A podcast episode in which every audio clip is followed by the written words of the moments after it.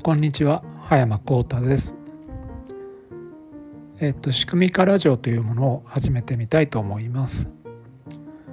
えネット企業では仕組み化っていうことが結構今言われてるんですけれどもじゃあ仕組み化ってどうやってすればいいのってあの思ってる方多いんじゃないかと思いますね。はい。なのでえこれから仕組み化について少しずつお話をしていきたいと思います。ではよろしくお願いいたします。